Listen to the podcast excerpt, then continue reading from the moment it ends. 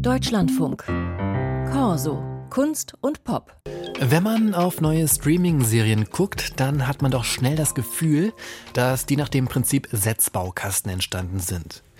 Immer wieder Jugendliche mit Superkräften, immer wieder Zombies, immer wieder ironische Frauen, die es der Männerwelt so richtig zeigen. Solche Serien zu skripten, das könnte man auch gleich einer künstlichen Intelligenz überlassen. Zum Beispiel ChatGPT. Dieser KI, die für so viel Aufmerksamkeit sorgt, weil sie ziemlich gut Texte verfassen kann. Aber taugt die auch für Drehbücher? Christoph Ohrem ist der Frage nachgegangen und hat erstmal bei einer anderen künstlichen Intelligenz erstmal da gelandet. Viele Filmnerds dürften sich in den letzten Wochen bei all den Artikeln über künstliche Intelligenz la ChatGPT an einen Filmklassiker erinnert haben. Ein ziemlich muskulöser Roboter reist aus der Zukunft in die Vergangenheit, um die weitere Herrschaft der Maschinen zu sichern. Klar, es geht um Terminator. 40 Jahre und viele Fortsetzungen später ist nun etwas gelungen, was solche Fantasien aus der Science Fiction in den Bereich des Möglichen holt.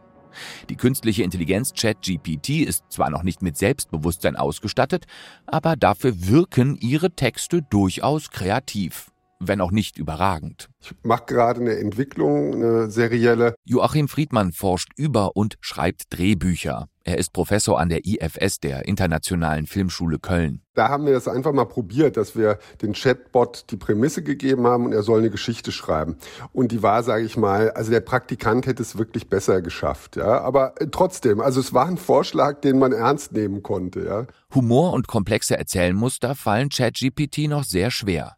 Die Sorge bei den Drehbuchschreibenden, bald durch solche Programme ersetzt zu werden, weil die schneller und kostengünstiger Content produzieren können als Menschen, hält sich noch in Grenzen.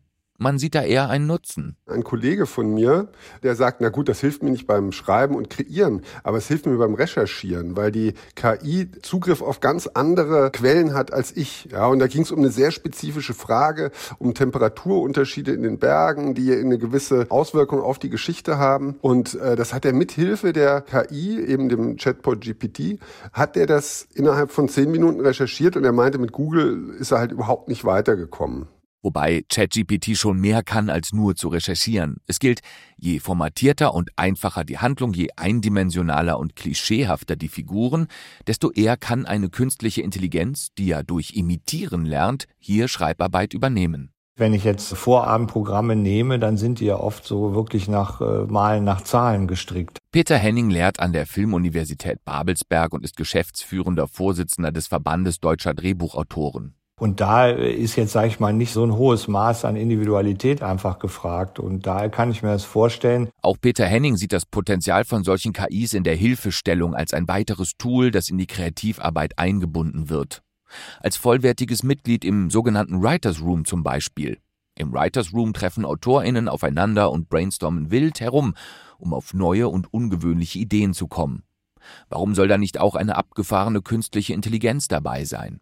Sogar wenn sie dummes Zeug quatscht, weil sie viele Fehler macht oder Dinge verwechselt, was bei ChatGPT durchaus vorkommt. Ideenfindung im Writers Room funktioniert auch so, dass sehr viel Blödsinn geredet wird. Also ne, das ist auch wichtig. Man hat auch oft gerne Leute dabei, die gar nicht aus dem Bereich kommen. Also so ne, beim Design Thinking auch, die dann äh, aus ihrem Lebensbereich irgendwas sagen und alle sagen, ja, das ist ja bescheuert oder so. Aber dadurch, dass jemand was Bescheuertes sagt, definiert man auch wieder das, was nicht bescheuert ist. Ne? Die Negativdefinition spielt ja auch eine große Rolle. Und das, klar, äh, ich glaube, so als Tool, äh, da gewöhnt man sich dran.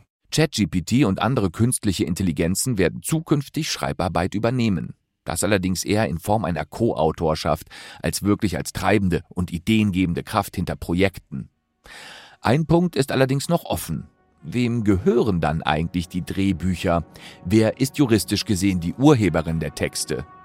Die Person, die der künstlichen Intelligenz Anweisungen gibt? Oder die Firma, die Programme wie ChatGPT programmiert?